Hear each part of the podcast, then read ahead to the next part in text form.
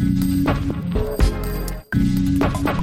Chaque épisode, un nouveau morceau de notre programmation à la loupe. Ce coup-ci, on se fixe sur Out of Town de Jilly's Lucky, son quatrième album Of the Wall, réalisé par l'un des maîtres de la pop moderne en son spectre le plus large. On parle là de Renaud Létang. Of the Wall régorge de la chaleur humaine et harmonique que peut offrir la folk. Sur Radio Neo, on aime et diffuse Out of Town, un morceau symbolisant le grand départ d'un individu délaissant la ville et les aires urbaines pour la campagne, en quête d'apaisement, le décryptage vous êtes sur Radio Neo.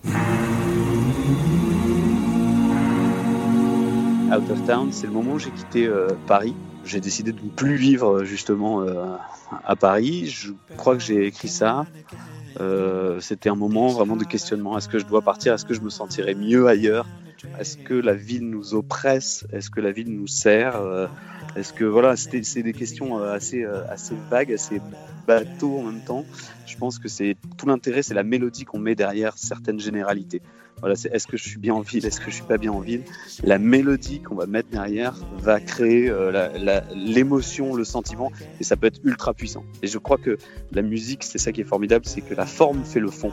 Et Out of Town, c'est ça, c'est le sentiment, la sensation euh, un peu mystique de ce qu'il y a en dehors de la ville, la nature, les grands espaces, avec la beauté et l'angoisse que ça peut euh, engendrer.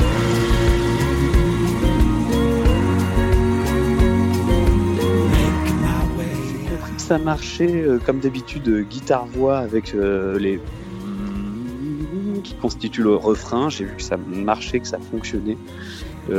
et après, il a fallu enregistrer ça et donner toute la puissance mystique et organique de ce titre, il fallait pas que ce soit fait dans un ordinateur.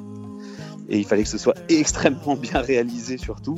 Et on a eu la chance d'avoir euh, l'album entier réalisé par euh, Renaud Létang, à qui on doit pléthore de disques qu'on a tous adorés, dans plein de styles différents, hein, que, que, ce soit du Conan Mocassin, du Feist, du euh, Manu Chao, de Clandestino, etc. Il a fait de milliards de choses, mais il a toujours ce côté organique. Il bosse sur table, pas sur ordi.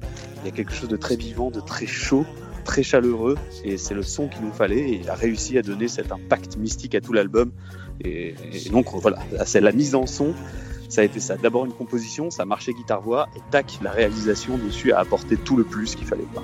Est-ce que tu as dû te mettre dans une condition particulière pour enregistrer? Oui, si, si, ça, a été beaucoup, beaucoup, beaucoup de travail. L'enregistrement de ma voix, il fallait, euh, comme toujours, être être juste, non pas seulement sur la tonalité, mais sur l'émotion. Euh, c'est quelque chose, c'est assez réservé. Il y a entre le couplet qui est dans le questionnement, qui est assez, euh, qui est quelque chose euh, presque timide, réservé, et à côté de ça, il y a le refrain où ça éclate et où là, il y a un sentiment de libération. Donc c'est deux états d'esprit différents, et il a fallu en effet que je me mette à chaque fois que j'enregistre pas tout d'un coup, vraiment couplet par couplet, refrain par refrain.